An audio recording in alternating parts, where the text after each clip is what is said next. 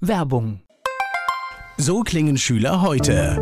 Was habt ihr heute in der Schule gemacht? Keine Ahnung. Und so klingt der Speedlearner. Was habt ihr heute in der Schule gemacht? Heute haben wir sehr viel über Afrika gelernt. Soll ich bei den ägyptischen Pharaonen anfangen und bei den Zulu-Kriegen aufhören? Oder interessiert es dich in Wirklichkeit gar nicht? Speedlearning.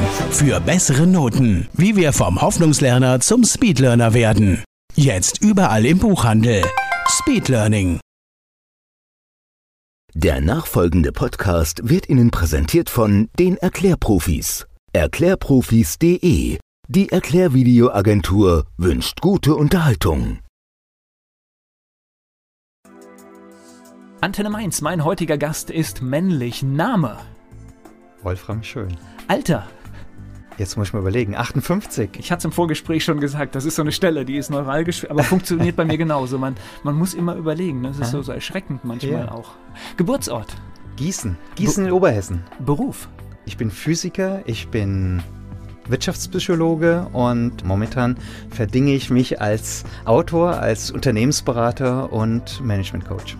Hast du Hobbys und wenn ja, welche? Ich golfe leidenschaftlich gerne, versuche das auch recht gut zu machen. Und eins meiner Hobbys, vielleicht ein bisschen mehr aus der Vergangenheit, ist der Tanzsport. Ich habe bis in die deutsche Klasse, bis in die deutsche Spitze getanzt, bin Wertungsrichter, bin Trainer und ja, das macht sehr, sehr viel Spaß, diese Kombination. Hast du sowas wie ein Lebensmotto? Das Lebensmotto ist, gehe positiv an Menschen heran und es wird unheimlich viel Schönes passieren. Die Menschen, die jetzt mit dir zu tun haben, die mit dir zusammenarbeiten, was meinst du, sagen die über dich? Was macht dich aus? Woran erkennt man dich? strukturiert, empathisch und ist jemand, der immer Impulse geben kann. Dr. Wolfram Schön, mein Gast hier bei Antenne Mainz. Dr. Wolfram Schön hat ein Thema Vertrauen und darüber sprechen wir später hier bei Antenne Mainz. Erzähl mir was über Gießen. Gießen ist eine Stadt, die, ich glaube, ihre Höhe oder ihre Attraktivität dadurch hat, dass sie eine super große Universitätsstadt ist. Wir haben eine riesen Fachhochschule, wir haben eine sehr etablierte Universität, eine Volluniversität und das macht natürlich das Stadtleben extrem aus und in den 80er, 90ern war das auch sehr ausgeprägt. Das ist jetzt in Gießen ein bisschen ruhiger geworden, aber Gießen ist prinzipiell vielleicht nicht die schönste Stadt, aber trotzdem eine schöne Stadt zu leben. Was ich jetzt schon immer merke, da ist ein Wir drin, das heißt, es gibt echt einen Bezug zur, zur Stadt, ne? Ja, absolut. Also ich habe da oben auch ein zweites Büro. Ich wohne hier aktuell in Wiesbaden, habe da auch noch ein, noch ein Büro, ein kleines, habe da also eine Dependance und ich mag Gießen ganz gerne. Das heißt, du bist dort aufgewachsen, groß geworden? Ja, in der Nähe genau zwischen Lich und Gießen in einem kleinen Ort, der heißt Fernwald. Also kurzum zwischen zwei etablierten Biermarken, wie wir früher immer gesagt haben, zwischen dem Licher Bier und dem Gießener Brauhaus. Fernwald kennt man aus dem Verkehrslagebericht. Exakt. Das heißt, Abfahrt viel Stau. Ost. Ja, das ist so ein neuralgischer Punkt, hört man oft, passiert viel. Was macht eine Kindheit in der Region aus? Eine Kindheit macht in dieser Region aus, dass man eigentlich unheimlich viel machen kann. Es war eine Nähe zu einer größeren Stadt. Man war also angebunden. Man hatte viel Wald und viele Möglichkeiten drum. Man hatte natürlich Sportmöglichkeiten, die selbst in so einem 5000 Seelendorf trotzdem sehr, sehr gut ausgestattet war. Also ich habe diese Kindheit genossen. Es gab unheimlich viel. Es gab aktives Gemeindeleben, gerade von der evangelischen Kirche. Da gab es jemanden, den Herrn Ferdinand von Zobeltitz, der jetzt in Bremen aktiv ist. Ein ganz toller Mensch, der ganz viele Impulse setzen konnte, auch außerhalb des christlichen Denkens. Also würdest du sagen, das war eine Kindheit auf dem Land? Kann man das so umschreiben? Es war eine Kindheit auf dem Land, nahe zu einer größeren Stadt. Okay, was immer wichtig ist. Ich habe ja eine ähnliche Situation. Ich weiß, ich bin ganz schnell in Mainz, wohne aber eigentlich auf dem Land. Mhm, genau. Ich glaube, dieser Bezug, das schätze ich auch momentan an Wiesbaden, dass man natürlich aus Wiesbaden heraus ganz schnell in der Großstadt ist, nämlich an Frankfurt oder in der Metropolregion, umfassend von Offenbach bis in den Taunus rein bis Wiesbaden. Ich finde das eine tolle Gegend. Man kann ungeheuer viel machen. Ich lebe hier sehr, sehr gerne. Genauso schnell aber auch in der Natur. Auch genauso schnell in der Natur, ganz ja, das genau. Ist, das sind so diese beiden Dinge, die halt viel, viel ausmachen. Das heißt auch Schule, alles, alles am Ort. Ja, ganz genau. Ganz klassisch. Grundschule im Ort, dann auf eine Gesamtschule in Gießen gegangen. Auch wenn es damals immer hieß, boah, so mit Gesamtschule, da kann man nicht so viel machen. Für mich war es eine tolle Schulform, in der man ohne Probleme letztendlich über die verschiedenen Stadien bis zum Abitur hingehen konnte. Ich habe diese Schulform sehr genossen und habe, glaube ich, auch davon profitiert. Das heißt, es war tatsächlich bis fast zum Schluss alles in unmittelbarer Nähe. In unmittelbarer Nähe, ja. Okay. Warst genau. du ein guter Schüler? Ja, es hat ausgereicht, um dann Physik zu studieren und auch okay. Physik ganz gut abzuschließen. Also ich glaube, ja, es war alles in Ordnung. Das Studium, war das schon so eine, so eine klare Wahl, oder? Ja, das war eine klare Wahl. Also ich habe damals getanzt und Tanzsport, wenn man den wirklich aktiv betreibt, ist ja auch sehr zeitintensiv und habe dann eigentlich überlegt, weil ich Physik, Technik ganz gerne mochte, gehe ich zur Elektrotechnik nach Darmstadt oder bleibe ich für die Physik in Gießen?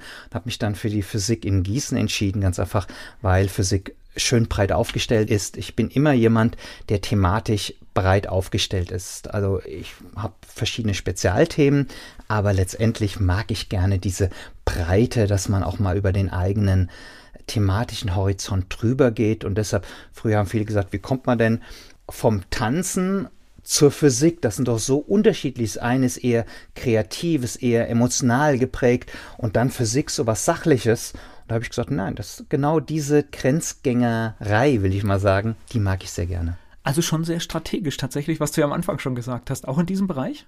Ja, auch in diesem Bereich. okay, naja, manche Dinge ziehen sich ja durch das Leben und, mhm. und wenn man so angelegt ist, kann man vielleicht auch gar nicht anders. Man kann dann auch manchmal gar nicht anders, weil man auch viele Interessen hat. Es ist ja nicht so, dass man auch in der Physik, ja, kann man sehr schmal sich ausbilden, aber auch sehr breit. Und ich habe in der Physik zum Beispiel erst Atom- und Kernphysik gemacht und dann Biophysik und meine Promotion in äh, Strahlentumortherapie bei der GSI in Darmstadt. Also auch da war schon noch mal eine zusätzliche Breite dabei, die die Physik nicht notwendigerweise so bieten muss. Gleich geht's weiter im Gespräch mit Dr. Wolfram Schön. Dr. Wolfram Schön ist mein Gast hier bei Antenne Mainz. Wir waren gerade im Gespräch bei seiner Studienzeit. Studium ist ja für viele heute so eine Gelegenheit, auch mal ganz weit wegzukommen. Mhm. Also das heißt, das war eigentlich für dich jetzt gar nicht das Thema. Doch, das war das Thema. Es gab aber damals noch nicht diese diese breiten Möglichkeiten, wie es heute gibt. Ja, man hat dann angefangen, in Gießen zu studieren und war auch klar, dort beendet man es. Es gab damals auch noch keine Möglichkeit, zum Beispiel einen Wirtschaftsbereich, so was heute Wirtschaftsingenieur und sowas ist, zu machen. Auch diese ganzen Austauschprogramme waren sehr, sehr limitiert und damals war leider mein Englisch noch nicht ausreichend gut, um letztendlich dann für, für ein Jahr nach Amerika zu gehen heute würde man sagen, da macht man alles möglich, dass dieses Englisch besser ist, um diese Möglichkeit zu haben. Damals hat, hat man das noch gar nicht am Schirm. Das war in den ja, äh, weiß, Mitte, Mitte, Ende 80er. War, war zu meiner Zeit noch nicht besser. Also äh, genau. Äh, ist tatsächlich so. Ich schaue heute und ich beneide viele und ich kann auch verstehen, dass für viele Corona ein wirklicher Rückschlag war, wenn du einfach für dieses Jahr ein Auslandssemester geplant hast ja. und es einfach nicht stattfinden kann.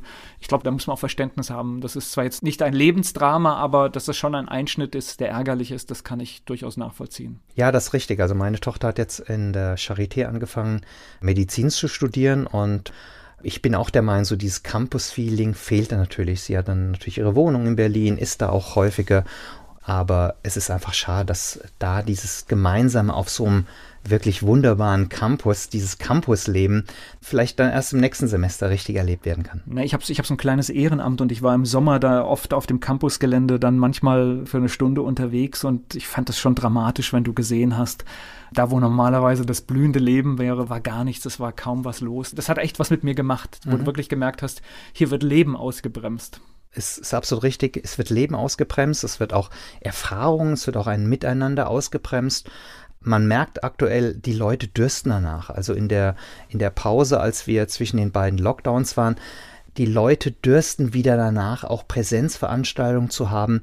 Ja, deshalb, ich glaube, jeder freut sich, wenn irgendwann wieder die Türen richtig aufgehen und wir uns auch mal in den Arm nehmen können. Ich glaube, das ist extrem wichtig, auch für die Psyche. Und ich glaube, es ist ganz wichtig, dass wir tatsächlich bei allem, was da auch nicht richtig läuft, gerade wirklich sagen, diese Momente, die wir jetzt vermissen, bitte dann auch so mitnehmen, dass wir es zukünftig ständig wertschätzen und nicht so schnell wieder normal ansehen, sondern wirklich jeden Moment wertschätzen. Ja, das würde ich mir auch sehr, sehr wünschen. Also ich finde, Wertschätzung ist so, so ein ganz wichtiger Faktor des Lebens, ja. Und Wertschätzung ist nicht nur Kommunikation, was viele denken, sondern eine reine Wahrnehmung von Menschen ist schon Wertschätzung. Wenn man mit, mit Menschen spricht, die auf der Straße leben und fragt, was ist eigentlich so das Größte, was dir wehtut, dann sagen viele, dass die Leute an mir vorbeigehen und einfach weggucken, also keine Wahrnehmung. Denn jeder Blick ist auch Wertschätzung, weil ich nehme jemanden wahr. Und ich habe da ein Beispiel, was ich auch in meinen Vorträgen immer mal wieder adressiere, wenn ein Geschäftsführer oder eine, ja, ein Geschäftsführer die Reinigungskräfte in seiner Firma nicht beachtet.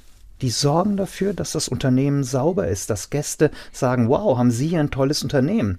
Jeder verdient Wertschätzung und vor allem auch Wahrnehmung seiner Person und das ist auch Integrität. So handle ich integer. Ja, das ist sehr spannend. Also ich bin in diesem Jahr über den Begriff Systemrelevanz mehrfach gestolpert. Ich will hier keinen Beruf klein machen oder sonst was. Viele haben einen guten Job gemacht und waren mit Sicherheit auch bös beansprucht. Aber ich glaube, in einer arbeitsteiligen Gesellschaft ist für mich Systemrelevanz jeder, der zum System etwas beiträgt. Das ist richtig. Also Systemrelevanz muss man genau schauen. Es gab ja zur Bankenkrise, gab es ja auch, die Banken sind systemrelevant. Da hat sich leider vom Verhalten, glaube ich, nur bedingt nach der Krise etwas geändert. Da sind viele Strukturen vielleicht ein bisschen angepasst worden, aber doch viele auch weiter betrieben worden. Ich glaube, wir haben Bereiche wie Healthcare, wie auch Pflege, die systemrelevant sind. Und ich hoffe, dass wir auch dann nach der Krise das diesen Menschen und den Bediensteten in diesen Branchen auch zeigen werden und nicht nur, dass wir sie zu, zu Helden des Alltags gemacht haben, aber letztendlich interessiert sich keiner dann für den Helden. Ich bin sehr gespannt, weil wir haben in dieser Krise als Land Kreuzfahrtschiffe gerettet. Und wenn jetzt, sage ich mal, eine Normalisierung eintrifft und wir ändern das nicht, ich finde die Argumentation mit Budget und Geld, die finde ich, ist nach diesem Jahr, wird für mich schwer für die Politik sagen wir so, die Denke und das, was man will und manifestiert sich letztendlich im Handeln. Und wie du sagst, wenn natürlich Kreuzfahrtschiffe gerettet werden oder auch Feenflieger, wo man weiß, dass jeder Arbeitsplatz so und so viel 100.000 Euro gerettet worden ist, dann stellt sich die Frage, ist das eigentlich die richtige Balance? Aber das müssen die Politiker sich irgendwann auch fragen lassen. Sind die Gelder in die richtigen Richtungen geflossen oder war es vielleicht auch hier und da eine emotionale Entscheidung oder eine übereilte Entscheidung? Aber ich glaube, zum jetzigen Zeitpunkt kann man, sollte man es vielleicht darüber noch kein Urteil bilden. Man kann eine Meinung haben, aber es ist, glaube ich, sehr, sehr multifaktoriell, als anstatt dass man sagt, das darf doch so nicht sein. Ja, aber was wir halt wirklich verschoben haben, ist tatsächlich äh, so diese Machbarkeit. Also man hat in diesem Jahr total viel gesehen, was machbar mhm. ist. Und also ich, ich habe so ein bisschen Angst, dass Politik dann, wenn das sich normalisiert, wieder zurückzieht auf dieses enge Fenster, was in der Vergangenheit immer war. Das Budget ist nicht da und ich finde, das wird wenig glaubhaft in der Zukunft. Ja, also das ist eine gute Frage. Da muss ich jetzt eigentlich mal einen Moment überlegen. Ja, ich wollte gar nicht so früh in diesem Gespräch so philosophisch werden. Nein, es tut nein, mir leid hier. Ist, ist prima. Also ich glaube, wir hätten oder wir sollten Ausgaben daran orientieren, wie zukunftsorientiert sind sie. Und ich möchte jetzt nicht nur sagen, alles, was Digitalisierung ist, ist gut, sondern auch Digitalisierung sollte einen gewissen Plan haben.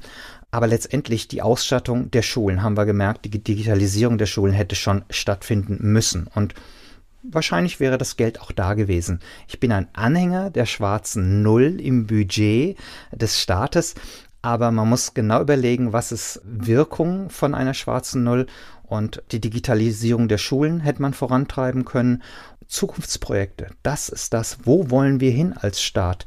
Wo wollen wir unser Wissen aufbauen in Zukunft? Wo wollen wir Experten und Know-how ausbilden in Deutschland? Denn das ist unser Rohstoff. Und ich glaube, das weiß jeder. Es sagt auch jeder. Nur dann müssen wir auch danach leben und letztendlich auch manchmal das Geld des Staates in diese Richtung hin ausgeben und fokussieren. Und die Defizite in den Schulen sind in diesem Jahr ganz tragisch an die Oberfläche gespült worden. Also das muss man einfach so sagen, ja. In der Krise werden immer, ich will mal sagen, die Schwächen treten besonders stark zutage und auch die Stärken. Ja, ich glaube, wir haben einiges gemerkt, wo wir meinten, dass wir stärker sind, als wir es eigentlich waren. Und gleich geht's weiter im Gespräch mit Dr. Wolfram Schön. Dr. Wolfram Schön ist Experte, wenn es um das Thema Vertrauen geht und das vor allem im geschäftlichen Zusammenhang, im Business-Kontext. Mit ihm spreche ich hier bei Antenne Mainz. So, lass uns nochmal in deinen Lebensweg springen. Das heißt, äh, Studium habe ich gehört, Gießen und Darmstadt gerade noch als Station, ne? Ganz genau. Aber ich nehme an, auch strukturiert abgeschlossen, ne? Ja, strukturiert abgeschlossen. Also man könnte sagen, es war ein Weg von der, von der Grundschule über das Abitur, über das Studium, dann in Richtung der Promotion. Damals halt eben, wie gesagt, in, in Darmstadt zum Thema Strahlentumortherapie als Kooperationsprojekt, auch mit der Uni Kassel zusammen und mit dem Deutschen Krebsforschungszentrum in Heidelberg. Also auch da schon wiederum diese Breite, die ich vorhin für mein Leben so beschrieben habe. Ich mag das gerne. Was war dann der erste berufliche Weg? Der erste berufliche Weg war, dass ich in die Pharmaindustrie gegangen bin, zu Abbott, einem, einem großen, ja, internationalen US-amerikanischen Pharmakonzern und Medizintechnikkonzern. Da habe ich letztendlich die Betriebswirtschaft gelernt. Also wieder ein bisschen breiter geworden von der, von der Orientierung. Ganz viele Ärzte haben natürlich am Anfang gefragt, als ich anderthalb Jahre im Außendienst war, wie kommt man denn als Physiker eigentlich in die Pharmaindustrie? Und da habe ich immer gesagt, der Weg war eigentlich ganz kurz, weil die Promotion war Strahlentumortherapie. Ich habe Untersuchungen an Erythrozytenmembran gemacht, also an roten Blutkörperchen, um das jetzt mal so zu sagen.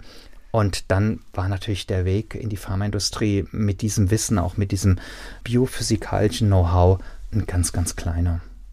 Wie lange hast du das gemacht? Die Pharmaindustrie? Ja.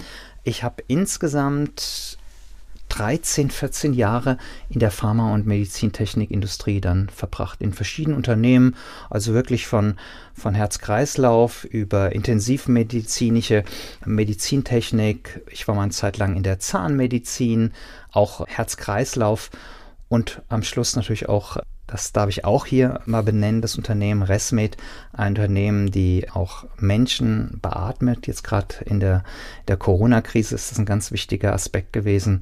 Also auch ein sehr gut aufgestelltes Unternehmen, sehr interessantes Unternehmen. Du hast gerade Außendienst gesagt. Was hast du genau gemacht? Also im Außendienst ganz klassisch. Ich bin anderthalb Jahre in bayerischen Kliniken gewesen, habe damals Katheter für die Herzdiagnostik verkauft. Das war damals so bei Abbott. Jeder, egal in welche Richtung er es entwickeln wollte, hat im Außendienst angefangen. Es war da schon klar, dass ich dann mal ins Management gehen werde.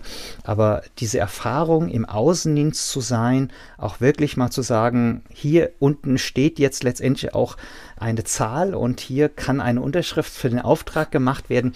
Das ist ein sehr interessanter Punkt. Aber man lernt auch, dass es nicht nur ums Produkt geht. Denn viele denken ja, verkaufen heißt, ich biete ein Produkt an und preise das an. Ich glaube, der Weg im Vertrieb geht komplett woanders hin. Das Entscheidende im Vertrieb ist, ich habe die Aufgabe oder muss die Situation des Kunden verstehen, um dann über die Herausforderung, die er hat, dann eine Lösung, gegebenenfalls auch mein Produkt anzubieten oder ihm zu offerieren. Aber wenn ich seinen Bedarf nicht kenne und seine Probleme nicht kenne, seine Situation nicht kenne, dann kann ich das eigentlich nicht machen. Dann rede ich nur von meinem Produkt. Und dann kann ich auch einfach versagen. Aber das finde ich eine ganz gute Strategie des Unternehmens, zu sagen, wenn du bei uns im Unternehmen in irgendeine Position möchtest, dann fängst du auch in dem Bereich an, der natürlich lebenswichtig ist für mhm. ein Unternehmen, nämlich zu gucken, wie unsere Sachen verkauft werden. Exakt. Ich Weil, finde das auch einen herausragend guten Weg. Am Anfang sagt man, ja, als promovierter Physiker muss ich mir das jetzt antun. Ich habe diese Zeit sehr, sehr genossen.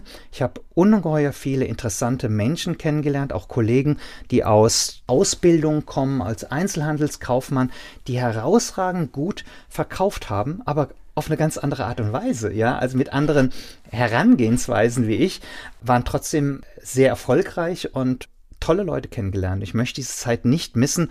Und natürlich, wenn man im Management dann mit Vertriebsteams zu tun hat, am Anfang dann als Marketingverantwortlicher, dann ist natürlich die, die Akzeptanz im Außendienst wesentlich höher, wenn man diese Erfahrungen hat, als dass man so kommt und sagt, ich kann euch theoretisch sagen, was ihr sagen müsst.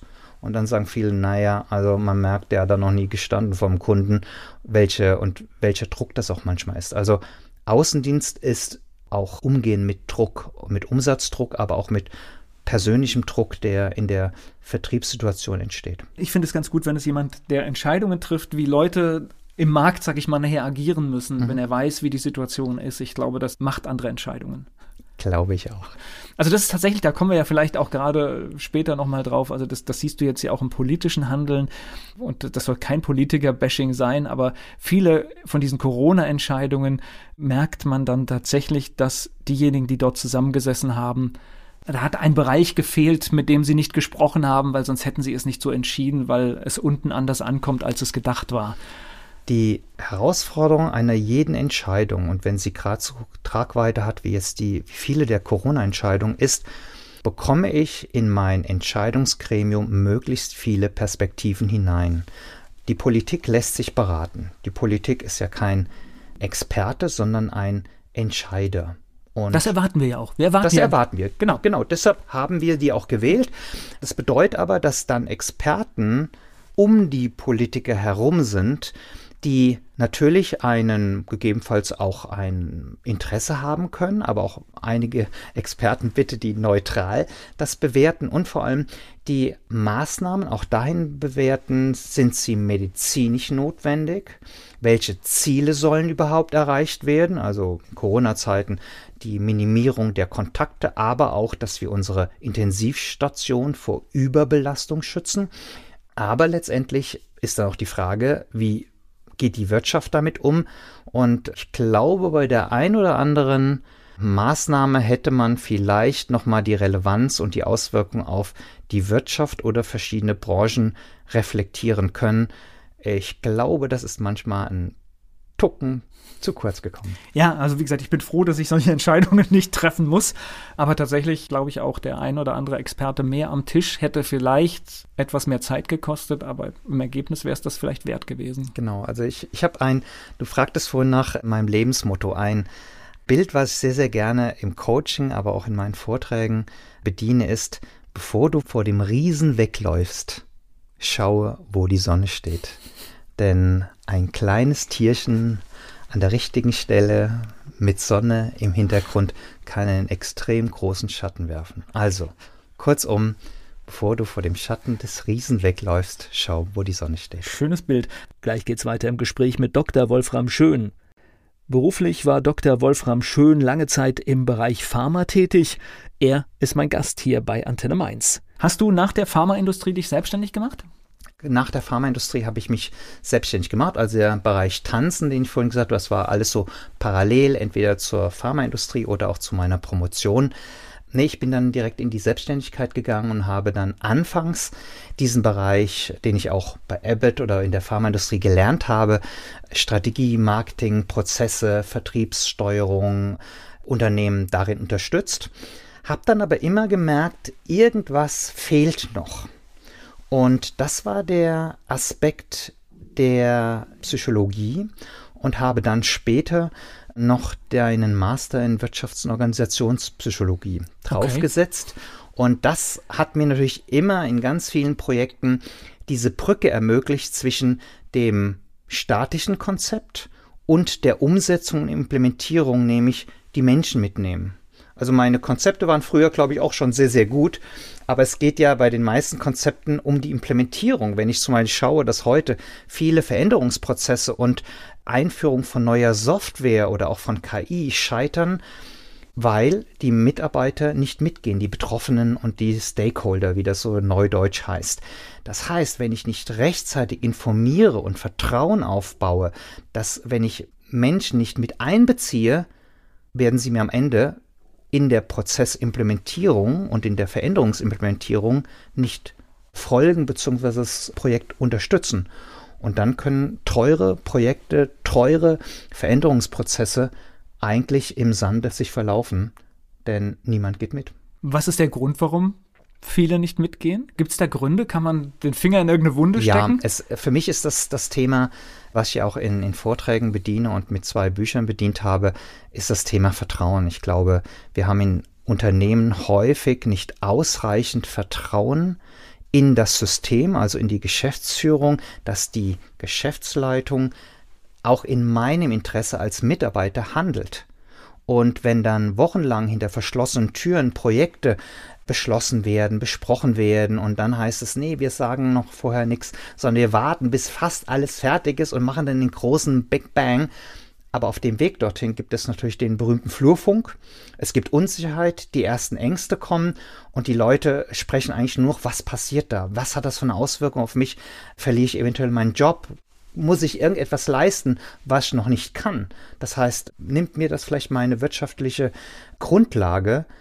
Und ich glaube, es ist ganz wichtig, von Anfang an früh in die Information zu gehen, Betroffene mit in die Projektteams hineinzuholen, also wirklich ein ganz hohen, ganz hohes Level an Transparenz zu schaffen, um letztendlich Projekte zum Erfolg zu führen und zwar auch in der Implementierung, nicht nur in dem reinen, ich war sagen, Umsetzungsprozess. Wenn die Software im Computer ist, ist noch gar nichts erreicht. Mhm. Wenn die Leute damit nicht arbeiten oder widerwillig damit arbeiten, dann haben wir keinen Effekt und das Projekt ist eigentlich gescheitert. Das ist das klassische Mitnehmen, ne? So, so das würde ich das, das klassische Mitnehmen, ja? exakt, ganz genau. Weil wenn du etwas präsentiert bekommst, was fertig ist und du sagst, hier, das ist jetzt deine Arbeitsfläche, mhm. damit musst du arbeiten und hast du das Gefühl, du wurdest wirklich nicht gefragt. Und es ist ja tatsächlich mhm. so, jetzt gerade bei einer EDV, wenn du da Leuten auch beim Arbeiten über die Schulter guckst, sie fragst, die werden Dinge sagen, wo sie sagen, das erleichtert meine Arbeit, die oft jetzt bei einer Software wahrscheinlich eine Kleinigkeit in so einem Prozess werden einzubauen und wenn du das Gefühl hast, hier guck mal, da hat jemand einen Handgriff, der mir hilft, mhm. eingebaut, dann stehst du dem ganz anders gegenüber, als wenn du es einfach nur aufdiktiert bekommst. Ganz genau. Und vor allem, wenn dann neue Systeme eingeführt werden, die letztendlich auch zur Kontrolle, ich mal sagen, missbraucht werden können, wenn man eine Customer Relationship Management Software neu hat, also eine Software für den Außendienst, wo Daten von den Kunden reingegeben werden, aber auch Besuchsberichte und und und dann kann man natürlich auch kontrollieren, wo fährt der gerade hin, wie lang braucht er da und so weiter. Das führt bei vielen dazu, die sagen, sie wollen mich kontrollieren. Was aber die Systeme eigentlich liefern sollen, sind bessere Daten, bessere Analysedaten, damit jeder Mitarbeiter sich auch besser analysieren kann. Von, jetzt bleiben wir mal außen, mit seiner Vertriebstätigkeit. Wenn es aber zum Kontrolltool wird, dann wird es problematisch. Und die Leute haben Angst vor Kontrolle. Natürlich. Deshalb, wenn das Vertrauen im Unternehmen nicht da ist, wenn man sagt, okay, wir haben das System, wir könnten euch damit kontrollieren, wir werden es aber nicht tun. Das hört sich ein bisschen naiv an, ja. Ich schalte diese Funktion ab, aber das wäre letztendlich eine vertrauensbildende Maßnahme. Und ich glaube, ja, oder, wenn wir nicht genug Vertrauen in Unternehmen haben, also wenn wir kein High-Trust-Unternehmen sind, dann geht ganz viel verloren. Man weiß also inzwischen aus Studien in Amerika, dass High-Trust-Unternehmen, also Unternehmen, die auf Vertrauen setzen, wesentlich erfolgreicher sind, eine höhere Wertschöpfung haben, motiviertere Mitarbeiter, die Mitarbeiter bleiben länger im Unternehmen. Also kurzum, es hat ganz viele Vorteile, auch wenn es am Anfang für viele Führungskräfte schwierig ist zu sagen, ich vertraue meinen Mitarbeitern. Und gerade jetzt Corona-Zeiten mit Homeoffice war das ein ganz großes Thema. Aber wenn man Menschen vertraut und das explizit sagt, ja, ich vertraue dir, dann gehen die wenigsten sofort Trends rum und sagen, wie kann ich dieses Vertrauen missbrauchen. Eher ist so, wenn man Misstrauen spürt, dass man sagt, wie kann ich da dran vorbei mich lavieren. Ich glaube, Vertrauen ist eine der Schlüsselkompetenzen von Führungskräften. Ja, es ist ein Wirtschaftsthema, nicht nur ein Beziehungsthema. Und das heißt, Homeoffice war dann, glaube ich, auch für viele in diesem Jahr tatsächlich die Herausforderung. Wenn man tatsächlich, gibt es ja auch noch diesen Führungsstil, der sehr auf Kontrolle ich, ich, glaube, es ist auch sehr typisch deutsch. Ich glaube, den gibt es noch oft, diesen, diesen Kontrolltyp. Und in dem Moment, wo meine Mitarbeiter alle im Homeoffice sind, ist es vorbei mit der Kontrolle. Ja, es ist, also ich habe durchaus in Unternehmen gearbeitet und ich denke auch viele Zuhörer kennen das dieses berühmte High-Time-Commitment. Also wer abends um sieben noch als außertariflicher Mitarbeiter sitzt, das ist ein guter Mitarbeiter. Also Gesichtspflege. Wer lange da ist, ist ein guter Mitarbeiter. Man hat natürlich auch viele Führungskräfte, mögen es natürlich, wenn sie die direkte Kontrolle haben, wenn sie natürlich ihre Leute um sich rum haben. Das ist natürlich auch ein Machtgefühl, ja. Und jetzt hat man plötzlich niemand mehr um sich und muss plötzlich neue Wege gehen und so dieses, man muss ganz anders kommunizieren, denn wenn ich eine Aufgabe vergebe, kann derjenige oder diejenige nicht einfach mal bei mir wieder in die Tür reinkommen und sagen, ich habe doch noch eine Frage, sondern die Präzision der Arbeitsbeschreibung oder des Jobbeschreibens, was ist denn zu tun, was ist jetzt hier nächst, nächste Projektschritt, muss wesentlich genauer gemacht werden Und ich glaube, das ist eine Herausforderung. Und dann kam natürlich noch die Situation, jeder hat gewusst, was weiß ich, jetzt meine Mitarbeiterin hat jetzt vielleicht noch die Kinder zu Hause. Das heißt, die kann es wahrscheinlich in der regulären Arbeitszeit nicht machen, sondern wird mit hoher Wahrscheinlichkeit das zu anderen Zeiten als bisher machen. Genau, und viele Bekannte haben auch berichtet, dass der eine oder andere Vorgesetzte oder die Vorgesetzte angerufen haben und so Pseudotelefonate geführt haben, was die Leute ungeheuer ärgert, weil sie merken, da ist jemand, der mir misstraut. Am Ende des Tages sind wir doch in der Wirtschaft oder auch, auch im Privaten. Es geht doch darum, ob Sachen erledigt werden, ob ich jemand vertrauen kann und ob er seinen Job jetzt morgens um sechs macht und zwei Stunden Mittagspause macht oder ob er das teilweise abends noch bis sieben, acht, neun, weil er da eine zweite produktive Phase hat oder eine dritte produktive Phase, ist doch eigentlich egal. Und wir sollten uns von diesen eingekastelten Denkstrukturen etwas verabschieden als Selbstständiger, als jemand, der freiberuflich arbeitet, fängt man manchmal morgens um fünf an und denkt so, wow, um zehn eigentlich ist mein, mein halber Arbeitstag schon erledigt, ja? ja. Und das ist ja auch genau die Freiheit, sich das einteilen zu können.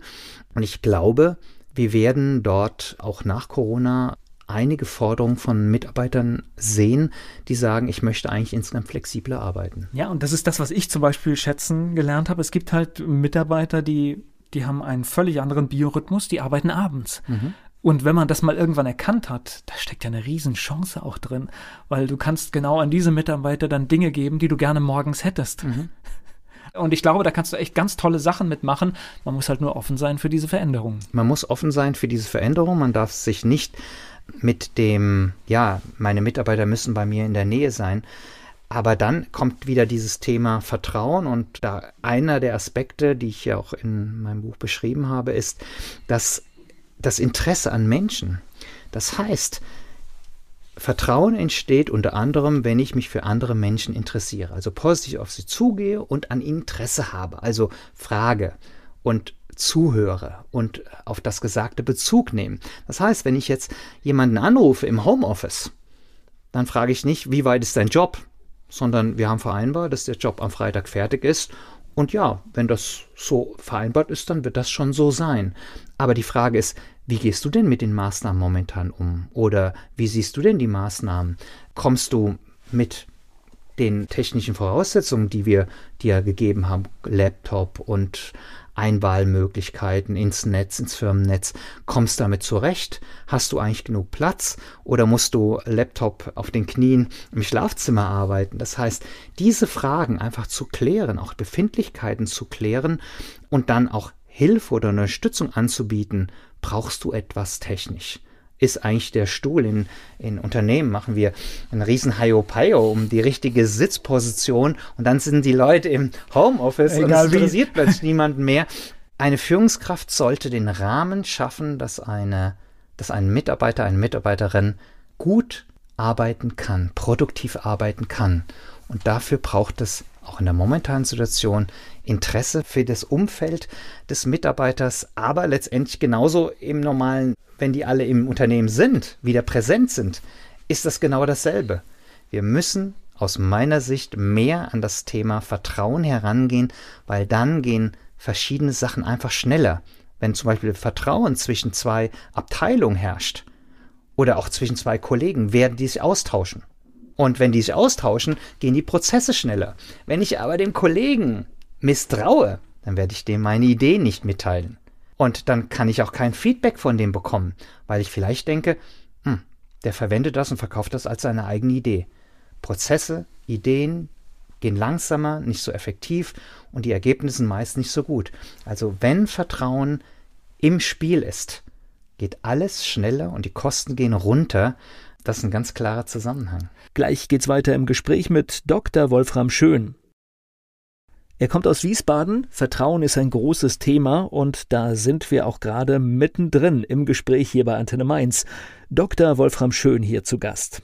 Naja, und ich glaube, man kann es auch ganz gut übertragen. Was weiß ich, ich lebe in einer Beziehung, vertraut jeder dem anderen, dann ist es eine Beziehung, die funktioniert. Ist Misstrauen da, wird sie nicht funktionieren. Exakt. Also ja? da ist wirklich eine die unternehmerische Situation und die private Situation, Beziehungsmanagement und Business-Thema absolut genau dasselbe. Ich frage immer wieder Menschen und sage, ist Vertrauen für Sie eigentlich ein Business-Thema oder ein Beziehungsthema. Und interessanterweise antworten mir fast alle, so wie ich auch antworten würde, Business ist Beziehung. Und deshalb ist beides nicht zu trennen. Es ist Business und Beziehungsthema. Na, weil wir, also ich sag mal, Kaufentscheidungen treffen wir ja auch nur, wenn wir etwas haben wollen, wenn wir dem mhm. vertrauen. Also ich, ich glaube, wir hinterfragen ja dann Dinge und, und ja. ich, ich glaube, und wir kaufen ja auch von Menschen, denen wir mhm. vertrauen. Genau. Ja. Das, ich habe da ein schönes Beispiel. Ich hab, äh, war mal in einem Laden, wo es Matratzen und Bettdecken und sowas gab. Ich sage jetzt auch bewusst nicht den Hersteller oder den Anbieter. Ich saß da, weil meine Tochter brauchte ein paar neue Sachen. Ich saß da, habe mir einen Kaffee geben lassen, fand das eigentlich ganz entspannt. Und dann kam ein älteres Ehepaar rein. Hat sich dann Richtung Kopfkissen orientiert und der Verkäufer ging dann hin und sagte dann sofort, Sie haben es für das richtige Produkt entschieden, das ist unser Top-Produkt und hat sofort angefangen, über dieses Produkt zu reden. Dann guckten die Leute so ein bisschen und sagten so, ja, aber haben Sie noch was anderes? Ja, ja, wir haben hier dann das nächste Produkt und hat dann wieder die Produkte beschrieben. Und dann wurde er zum Telefon gerufen, haben die Leute sich angeguckt, dieses ältere Ehepaar, und ist gegangen. Man hat eindeutig gemerkt, sie haben es überhaupt nicht in ihrer Situation wahrgenommen gefühlt. Die Frage, und das hatten wir vorhin schon, dieses Thema Interesse, die Frage wäre gewesen, was suchen Sie? Was für Schlafgewohnheiten haben Sie?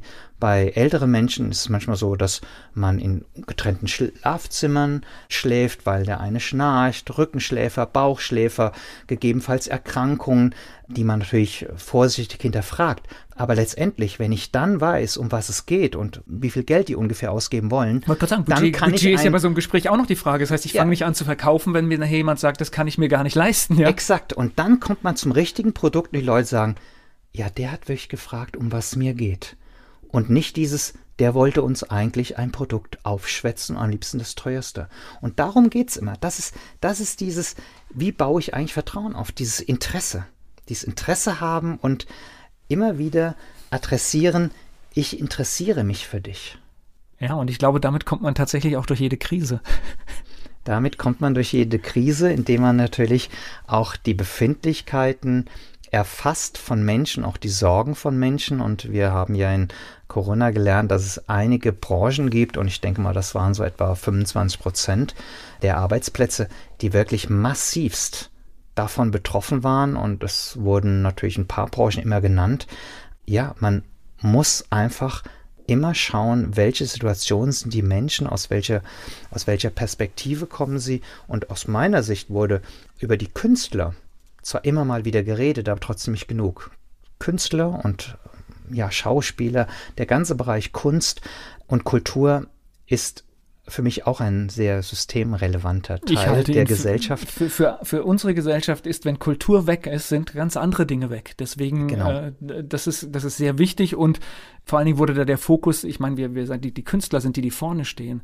Die haben einen Unterbau, der ist so immens und mhm. ich bin mit vielen Menschen aus der Veranstaltungsbranche befreundet und das sind wirklich ernsthafte Sorgen, dass da Geschäfte, die 30 Jahre lang aufgebaut worden sind, innerhalb von einem Jahr weg sein können. Und diese Sorge muss man sehr, sehr ernst mhm. nehmen. Genau, und gerade im Kulturbetrieb, im Schauspielbereich und nicht nur bei den Top-Schauspielern, die man ständig im Fernsehen sieht, wir müssen da aufpassen, dass uns dort nicht wirklich etwas ganz Wesentliches für uns, für unsere Kultur und auch für unsere Bereicherung abhanden kommt. Ja, und das sind sehr viele, also ich meine, die Großen nimmt man wahr, aber die kommen auch, glaube ich, ganz gut. Also wer, wer vorher gut verdient hat, kommt auch über diese Krise ganz gut weg.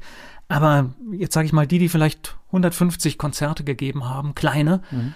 die konnten davon leben und die haben jetzt nichts, ja. Genau. Ja, das ist schon spannend.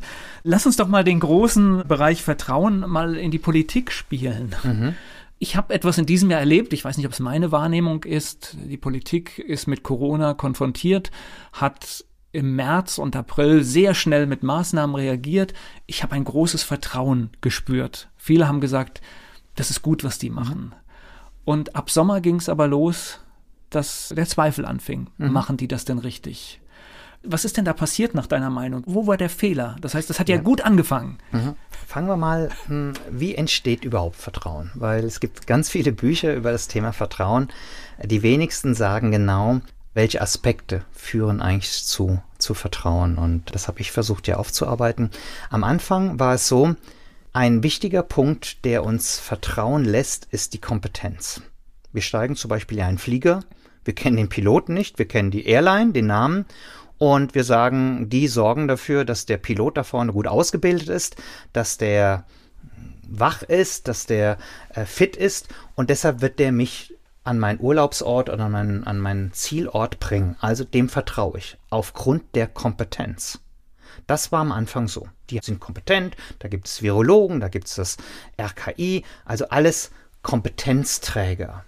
Nur dann hat man irgendwo gemerkt, hm, sehen die eigentlich wirklich die jeweilige Situation und wo sind eigentlich die Ziele der Maßnahmen und ein ganz wichtiger Aspekt ist dieses gemeinsame Interesse von Vertrauen. Also ich definiere Vertrauen als Vertrauen ist die Zuversicht, dass ein anderer berechenbar im gemeinsamen Interesse handelt.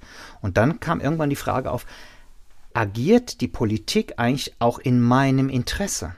Und wenn das Gefühl abhanden kommt, dass nicht mein Interesse ist, weil die, die Maßnahmen vielleicht nur auf einen, auf einen kleinen Fokus gehen, dann verliere ich gegebenenfalls das Vertrauen in die Maßnahmen. Und dann bin ich, ja, wie das viele sagen, dann bin ich einfach bockig. Ich mache es zwar, aber eigentlich mir fehlen noch Informationen. Ich glaube, das, was nach der ersten Welle ganz wichtig ist, dass wir mehr in die Information gehen, in die Transparenz, und zwar, warum gibt es eine Maßnahme? Was für ein Ziel hat diese Maßnahme? Welche Auswirkung oder welches Ergebnis erwarten wir? Und dass der ganze Komplex transparent wird, verständlich wird.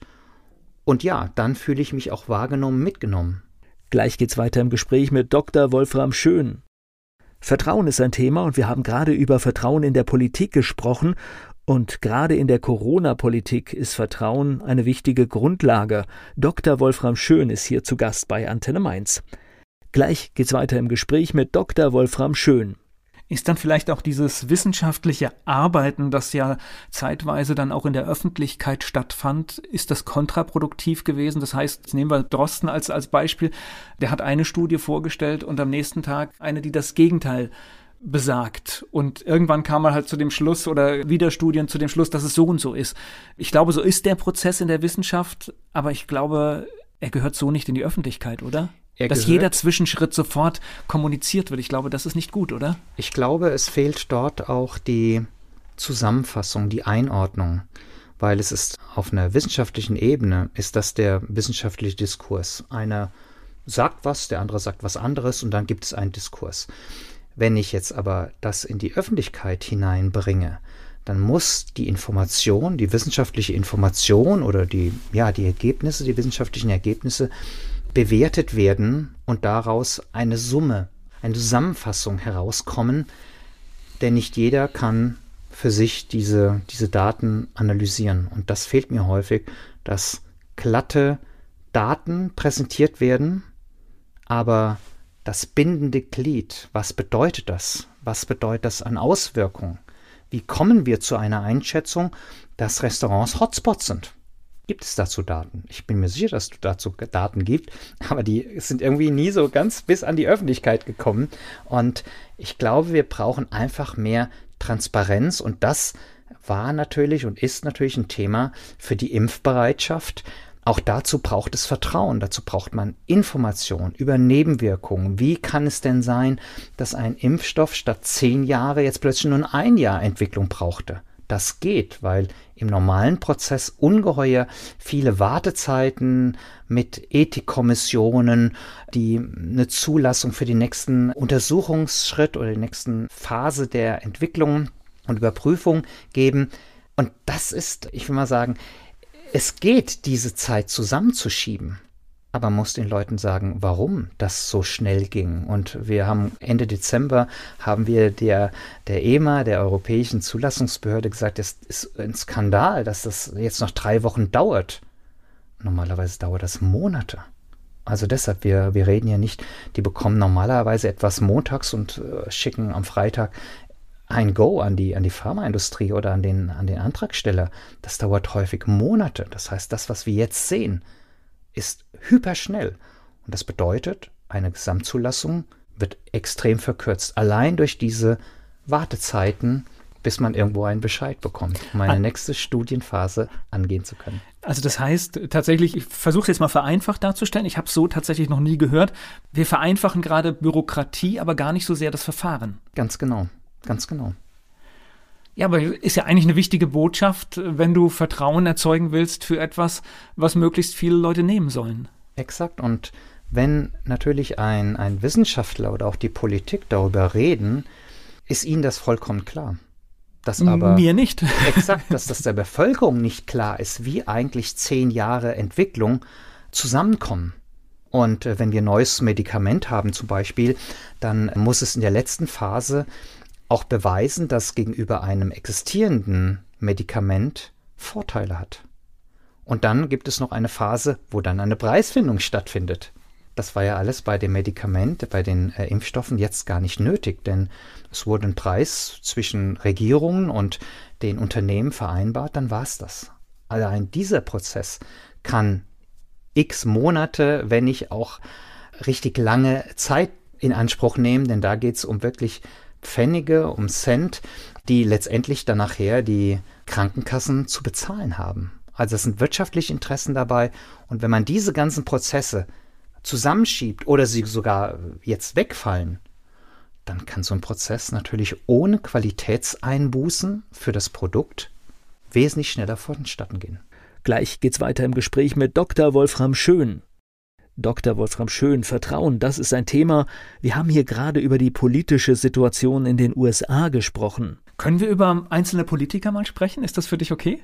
Ich denke mal, ich werde mich hier natürlich neutral verhalten. Ich werde es gerne verhalten aus der Perspektive Vertrauen, wo ich mich als äh, Darum Experte genau. sehe. Ja, aber Politik ist prinzipiell, um das mal vorzuschicken, ich glaube, Politik ist ein extrem hartes Geschäft. Es sind Verantwortungen, die die Politik übernehmen, die natürlich auch sehr, sehr weitreichend sind und belasten und es soll das kein, ist ein harter Job. Es soll auch kein Bashing werden, sondern ich glaube, das ist echt ein schwerer Job und ich glaube, die meisten wollten diese Verantwortung und auch die Arbeitsbelastung nicht auf sich nehmen. Und man steht ständig in der Öffentlichkeit mhm. und wird für alles kritisiert. Ja. Mich interessiert jetzt aber zum Beispiel, wir sehen gerade hohe Beliebtheitswerte des bayerischen Ministerpräsidenten. Mhm. Aber wenn ich mir die Bilanz seines Bundeslandes anschaue, ist die eigentlich fatal, weil er hat mit die höchsten Werte, er hat mit die meisten Hotspots, die meisten Probleme in seinem Land. Was macht er denn gut, dass er jetzt diese, diese Werte hat? Also er handelt, er handelt und die Menschen haben das Gefühl, dass er in ihrem Interesse handelt. Er geht natürlich immer ein bisschen voran gegenüber den anderen. Er ist sehr prägnant in seinen Äußerungen und man hat das Gefühl, das, was er sagt, versteht man, weil er keine zehn Loopings in seine Sätze einbaut mit Relativierung. Er sagt, das ist meine Meinung, jetzt stopp. weil und deshalb machen wir das. Und das ist ein Aspekt, da kommt die Anmutung von Kompetenz, was wir vorhin hatten als Faktor, aber auch ich habe drüber nachgedacht und jetzt handle ich und ich handle mit dem und dem Ziel. Und deshalb ist die Kommunikation eines Herrn Söder geeignet, um Vertrauen zu erzeugen. Das heißt, ich kann selbst, wenn ich, fatal ist jetzt der falsche Begriff, aber selbst wenn ich schlechte Ergebnisse habe, wenn ich die Kompetenz rüberbringe, kann ich damit vieles gewinnen für meinen Weg. Wenn ich die Kompetenz rüberbringe, ja, und vor allem jede Entscheidung wird ja auf dem dann jeweils aktuellen Stand des Wissens getroffen. Und wir werden vielleicht in ein, zwei Jahren sagen, wir haben in der Corona-Krise alles viel, viel ungeheuer gut gemacht. Vielleicht wird auch dazu kommen, dass wir sagen, nee, wir haben extrem viel auch falsch gemacht. Aber das wissen wir vorher nicht. Und ich glaube, Handeln, gerade auf politischer Ebene, hängt immer davon ab, wie viel Information habe ich und welche Annahmen treffe ich. Und da würde ich sagen, diese Annahmen, die getroffen werden, da ist sicher in der gesamten Politik ein gewisses Defizit, denn von welchen, von welcher Situation gehe ich denn eigentlich aus? Wenn ich eine Maßnahme beschließe und sage, wir machen jetzt einen Lockdown oder wir machen eine Ausgangssperre, was liegt dem eigentlich zugrunde? Wie schätze ich die Situation momentan ein? Und deshalb entscheide ich mich, das zu tun oder das zu veranlassen. Und das fehlt mir manchmal, dass auch nicht nur die Maßnahme beschrieben wird und dann vielleicht noch gesagt wird, wir müssen alle zusammenhalten, also so ein bisschen Chaka-Chaka-Gefühl, sondern ich schätze die Situation so ein, deshalb müssen wir das und das tun und deshalb würde ich mich freuen, wenn Sie diesen Maßnahmen folgen. Es sind die richtigen. Aus der momentanen Perspektive, aus dem, was wir momentan wissen. Also äh, das Zusammenwirken tatsächlich von ehrlicher Kommunikation und da gehört dann auch mal dazu, wir wissen es gerade nicht besser. Exakt. Viele Menschen denken ja, ich habe vorhin gesagt, Kompetenz ist ein, ist ein Faktor, der Vertrauen bildet, neben, neben anderen. Also das ist nicht der Hauptfaktor, sondern Wertschätzung, Respekt, Interesse haben, sich selber vertrauen sind viel wichtiger. Aber wenn wir jetzt nur die Kompetenz uns angucken, Kompetenz heißt auch manchmal Kompetenzanmutung. Es muss nicht immer eine reale Kompetenz sein. Wenn ich der Meinung bin, dass jemand kompetent ist, führt das schon dazu, dass ich eine andere Position zu dieser Person einnehme. Ist ja tatsächlich, wenn wir irgendwie, sag ich mal, uns beraten lassen, irgendetwas kaufen, dann haben wir ja oft auch nur die Kompetenzvermutung, weil wir erfahren das ja erst, wenn wir dann den tatsächlichen Schritt der Kaufentscheidung zum Beispiel machen. Ganz genau. Ja, dann Ganz sehen genau. wir, ob unsere Vermutung richtig mhm. war und können auch enttäuscht werden. Im, Im, besten Fall werden wir natürlich nicht enttäuscht. Lass uns politisch mal ganz, ganz weit weggehen. Das ist auch immer einfacher, darüber zu reden. Warum haben denn so viele Amerikaner Vertrauen in Donald Trump? Oder haben Sie Auch das da, nicht? Doch, doch. Ich habe darüber ein, ein, ein Interview gemacht bei Springer Professional. Der Tenor war, die Menschen vertrauen, und man muss ja sagen, etwa zu 40 Prozent, Donald Trump, weil sie seine Werte teilen, seine Sichtweisen teilen und weil sie sagen, dieser Mann, und das ist die Definition von vorhin, handelt berechenbar in unserem Interesse. Aus unserer Perspektive Deutschland fühlt sich das Sie, komplett unberechenbar an, heißt das komplett gegen unser Interesse. Und da ist auch jemand, dem, wo wir keine Zuversicht haben, dass er berechenbar handelt. Aber viele Amerikaner sagen, ja, genau diese Politik, auch der Politik der eher der Spaltung als des Gemeinsamen, ist unser Ding. Und deshalb vertritt er unsere Meinung, vertritt er unsere Interessen und deshalb hat er so einen hohen Zuspruch bekommen. Glücklicherweise, vielleicht aus unserer Perspektive, haben beiden mehr Menschen vertraut, haben gesagt, ja, dieses Wiederzusammenkommen, das brauchen wir mehr. Donald Trump war für diese Menschen teilweise unberechenbar. Und wenn sie der eine oder andere natürlich intellektuell sagt, äh, ich mache mir auch Gedanken um das Außenbild von der USA in der Welt, dann wird der eine oder andere sicher gesagt haben, ja, ich glaube, da wähle ich jemand anderen als den Donald Trump, weil das Außenbild leidet momentan doch dramatisch. Jetzt klar, also da gibt es einen eindeutigen Sieger nach dem Wahlsystem, aber wenn man sich jetzt die Stimmzahlen anguckt, ja, Biden liegt da auch vorne und auch zum Glück mhm. mit einem ausreichenden Vorsprung, dass es da keine Diskussion gibt. Aber nichtsdestotrotz kann man sagen, das Land ist tatsächlich in zwei etwa gleich große Lager geteilt. Ja, das ist richtig. Das ist richtig und Deshalb, das wird jetzt auch die Herausforderung von beiden sein, der Präsident von allen zu werden. Und ich glaube, dass viele Anhänger von Trump, das wird eine harte Nuss für ihn. Aber er muss es angehen. Ich glaube, jedes Land muss eine, eine Identität spüren. Und das war eigentlich auch über viele, viele Jahrzehnte die Stärke von Amerika, dass es doch ein USA-Feeling gab, freiheitlich und so weiter gucken wir mal, was er da zu leisten in der Lage ist. Gleich geht's weiter im Gespräch mit Dr. Wolfram Schön. Dr. Wolfram Schön, Vertrauen, das ist ein Thema. Wir haben hier gerade über die politische Situation in den USA gesprochen. Können wir was daraus lernen? Also ich meine, wir sind jetzt ja tatsächlich, Deutschland zeichnet sich dadurch aus, dass wir es eigentlich nicht kennen, dass es in unserem Land bergab geht. Also das heißt, wir sind sehr verwöhnt, wir haben Wirtschaftsaufschwung, wir haben mal kleine Dellen drin, aber eigentlich ist das Versprechen, was in diesem Land so unausgesprochen immer mitgeschwungen ist, ist, dass es der nächsten Generation besser geht. Und jetzt kommen wir zum ersten Mal in die Situation, wo dieses Versprechen so ein bisschen verschwindet. Das heißt, das ist jetzt ungewiss oder wir müssen neu aufbrechen, wir müssen uns neu erfinden. Es wird unbequem. Aber können wir irgendwas aus, den, aus, aus dieser Situation in den USA lernen, was wir jetzt besser machen können? Ich glaube, es gibt verschiedene Ansätze in Deutschland, die verhindern sollen, dass wir, dass die Gesellschaft so weit auseinanderdriftet. Und viele unterschätzen die soziale Marktwirtschaft. Die soziale Marktwirtschaft ist sicher einer der Garanten des breiten Wohlstandes. Und zwar Die, soziale Marktwirtschaft ist einmal getrieben von der Säule die Freiheit des Marktes und zum anderen natürlich auch der soziale Ausgleich. Wenn diese beiden Säulen nicht mehr gleichmäßig bedient werden oder die Menschen das Gefühl haben, die Freiheit des Marktes und das Gewinnstreben der Unternehmen zählt viel, viel mehr als der soziale Ausgleich und dass ich ein Teil dieses Gewinnes der Wertschöpfung, die generiert wird, auch Teil davon bin. Dann ergibt sich eine Spannung wie ein Gummi, der fast zum Bersten gespannt ist. Und das ist genau das Eintrittsfenster von Populisten, die dann sagen, die da oben und wir hier unten. Und die soziale Marktwirtschaft soll genau diesen Gummi entspannen und soll diesen Ausgleich schaffen zwischen den Arbeitgebern, dem sogenannten Kapital und letztendlich den Arbeitnehmern.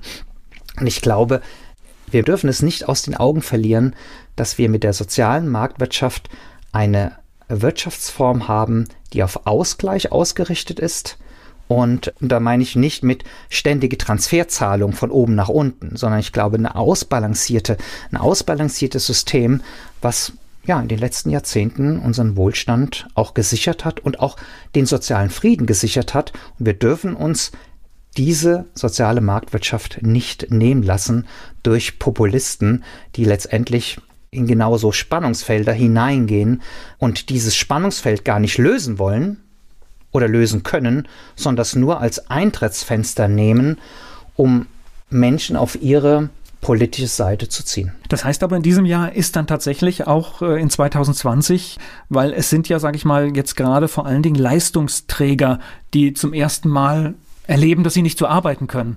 Also das heißt, viele Selbstständige kennen das gar nicht, Transferleistungen, die haben sich um sich selbst gekümmert und im Moment dürfen viele von denen nicht arbeiten. Das heißt, das ist dann tatsächlich auch eine Gefahr, die ernst genommen werden muss.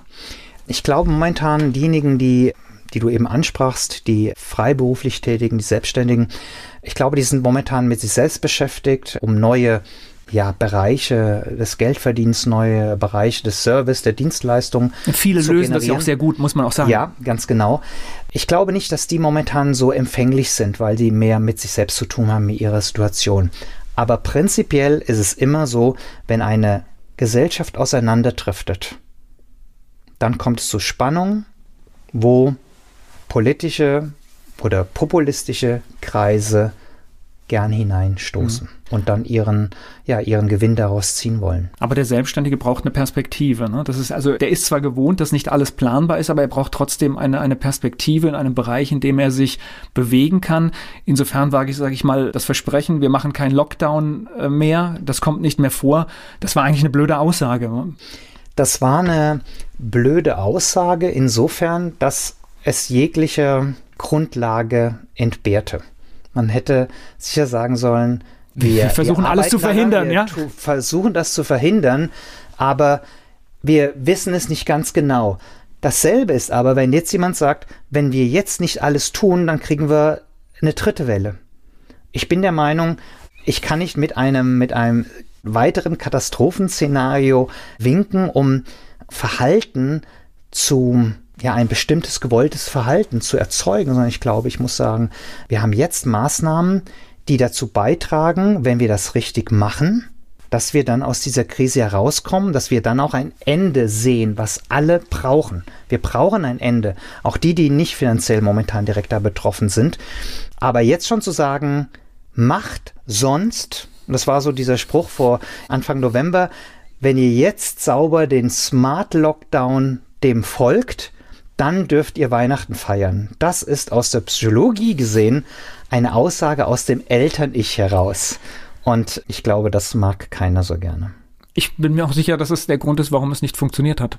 Es könnte sein. Ja, ich glaube, wir brauchen nicht drüber diskutieren. Also die Maßnahmen, wo immer sie angebracht sind, ich glaube, da hält sich jeder nach den besten möglichen dran. Aber wenn ich so Situationen sehe, also ich habe jetzt gerade so eine Zahl gesehen, wie viele Ordnungswidrigkeiten im Bereich Corona in Mainz ausgesprochen worden sind da sehe ich schon, es gibt eine Reihe von Verstößen, aber manche erklären sich mir auch nicht. Wenn ich also zu einer bestimmten Zeit alleine durch die Stadt laufe, dann erklärt sich mir die Maskenpflicht nicht. Und ich glaube, das, das ist schwierig. Wir haben, glaube ich, so allgemeine Regeln. Ich verstehe auch, warum man das macht, weil natürlich eine allgemeine Regel einfacher ist. Aber natürlich führt sie zu vielen unverständlichen Dingen. Und ich glaube, dann wird der ein oder andere bockig. Genau, glaube ich auch. Es ist vielleicht ein, ich mal sagen, ein, ein sehr kleines Beispiel, aber am Anfang, im ersten Lockdown waren ja zum Beispiel auch die Sportplätze zu oder auch jetzt Golfanlagen. Man ist dann durch den Park gelaufen in Wiesbaden und die Parks waren voll. Ein Golfplatz, selbst wenn man zu zweit oder zu dritt über die, über die Bahn geht, steht man immer weiter per se auseinander wie zu dieser Zeit im Park. Und meistens das, mit Kontaktpersonen, mit denen man sowieso. Exakt. Das waren keine fremden genau. Kontakte im Park. Ja. Äh, ich kenne das auch. Also ich bei mir in meinem kleinen Dorf waren Spielplätze, der Schulplatz. Es waren also alle Plätze, wo Menschen sich sonst getroffen haben, die waren gesperrt. Dann hat man sich außerhalb auf so einer Weinbergshütte getroffen und das heißt, da war an einem ganz normalen Frühlingstag waren da oben manchmal 40, 50 Leute, mhm. wo ich sonst niemanden gesehen habe. Genau. Weil die mussten alle auf einen Platz ausweichen, weil alle zugemacht worden sind. Und das sind so Entscheidungen, das war gut gedacht, aber ich glaube, da hätte man zum Beispiel viel großzügiger sein können. Man hätte es differenzieren können. Differenzieren heißt natürlich, dass man sich mehr mit Individuallösungen beschäftigt, was Zeit kostet. Aber ich glaube, das hätte einigen gut getan, da mal genau zu gucken und äh, auch bei den Restaurants. Ich glaube, dass sich Restaurants gab, die haben viel Geld investiert in die Luftreinigung und, und, und. Und dann gab es sich auch einige, die gesagt haben, puh, das wird uns jetzt nicht so betreffen, das geht schon irgendwie vorbei. Und eine Differenzierung ist immer aufwendig, aber sie hätte, glaube ich, zur Akzeptanz der Maßnahmen weiter beigetragen. Und vor allem, wir hatten ja irgendwann noch Zeit. Das ist ja jetzt ja nicht so, dass was jetzt hier gerade passiert, das waren ja einige Monate und da hätte man, glaube ich, schon andere Konzepte entwickeln können. Ne? Man hätte das eine oder andere Konzept in, den, in der Sommerzeit entwickeln können und um sich vorzubereiten, wenn die nächste Welle kommt. Von außen hat man das Gefühl, dass da das eine oder andere Konzept wirklich gefehlt hat oder nicht angegangen worden ist. Es ist aber ein Außenblick. Gleich geht's weiter im Gespräch mit Dr. Wolfram Schön. Dr. Wolfram Schön spricht über Vertrauen und das hat er auch heute hier bei Antenne Mainz getan. Und Corona war gerade nochmal unser Thema. Aber vielleicht haben wir dann einfach auch an dieser Stelle vielleicht auch ist vielleicht auch ein Vertrauensthema, weil wir am Anfang so verdammt gut durch die Nummer gekommen sind, ist dann vielleicht auch so ein bisschen so ein Grundvertrauen, wir machen das schon irgendwie, ne, entstanden. Ja, der Mensch lebt natürlich aus seiner Erfahrung heraus und wir sind natürlich in Deutschland immer der Meinung und machen das auch gut, dass wir Prozesse und organisatorische Prozesse sehr, sehr gut entwickeln können und abwickeln können. Aber letztendlich so ein Virus hat uns gezeigt, dass wir da auch an Grenzen kommen, weil eben nicht alles vor, vorherzusehen ist, teilweise auch unberechenbar ist. Ja, und dann braucht es einfach auch manchmal eine individuelle Lösung. Aber es geht immer darum, wenn man Menschen mitnehmen will, Vertrauen aufzubauen, indem man offen kommuniziert, und zwar in Gänze, dass man bei den Wirkstoffen sagt, was sind die Nebenwirkungen, was sind potenzielle Spätfolgen und, und, und. Also wie sieht das Risikoprofil aus? Auf der anderen Seite gibt es ja auch, wenn man an Corona erkrankt oder erkrankt ist, ein Risikoprofil. Und dass jeder dann auch für sich das abwägen kann. Und was wir ja täglich machen. Das heißt, ich setze mich ins Auto und fahre irgendwo hin. Das heißt, ich gehe das Risiko eines Unfalls ein. Ganz genau. Und, und das gehe ich ganz bewusst ein. Ich weiß, das kann passieren. Mhm. Aber in dem Vertrauen, dass ich denke, es passiert mir nicht, nutze ich diese Technik. Ganz genau. Und es ist häufig eine, eine Risikoabschätzung. Manche sagen, das ganze Leben ist eine Risikoabschätzung. Ist es auch, ja, natürlich. Ich glaube, man hätte an manchen Stellen den Menschen, indem man klare Informationen gibt, sie mehr mitnehmen können, weil die Leute, glaube ich, mehr denken, mehr mitdenken, als die Politik manchmal vermutet. Aber man muss ihnen die Argumente und die, ja, die Fakten auch wirklich geben und teilweise auch die Fakten, da waren wir vorhin, die Fakten auch einordnen aus einer neutralen Sicht. Und da sehe ich natürlich auch den Journalismus in der Pflicht, hart nachzufragen, und dann auch gegebenenfalls zu recherchieren, um diese fehlenden Informationen teilweise über weitere Experten dann zu liefern. Vertrauen ist eigentlich sowas wie ein Menschenbild auch, ne? Das heißt, das ist ja auch so ein Vorschuss, den ich oft geben muss, ne? Ja, also zum einen, die Grundvoraussetzung von Vertrauen ist erstmal, dass ich mir selber vertraue. Wer sich nicht selber vertraut, weiß man auch aus der psychologischen Literatur, der ist nicht in der Lage oder nur begrenzt in der Lage, anderen zu vertrauen. Also es fängt immer bei mir selber an. Vertrauen steht immer unter Missbrauchsvorbehalt. Wenn ich jemand vertraue, kann der auch dieses Vertrauen missbrauchen. Im Web findet man dich wie? Im Web findet man mich unter der Internetadresse www.wolframschön mit oe.de. Das einfachste ist, den Namen Wolfram Schön oder Dr. Wolfram Schön Wiesbaden einzugeben und dann wird man alle Links zu äh, YouTube, zu Facebook und so weiter finden und da kann man sich über mich informieren. Danke für das Gespräch. Dieser Podcast wurde präsentiert von den Erklärprofis. Erklärprofis.de Werbung So klingen Schüler heute. Was habt ihr heute in der Schule gemacht? Keine Ahnung.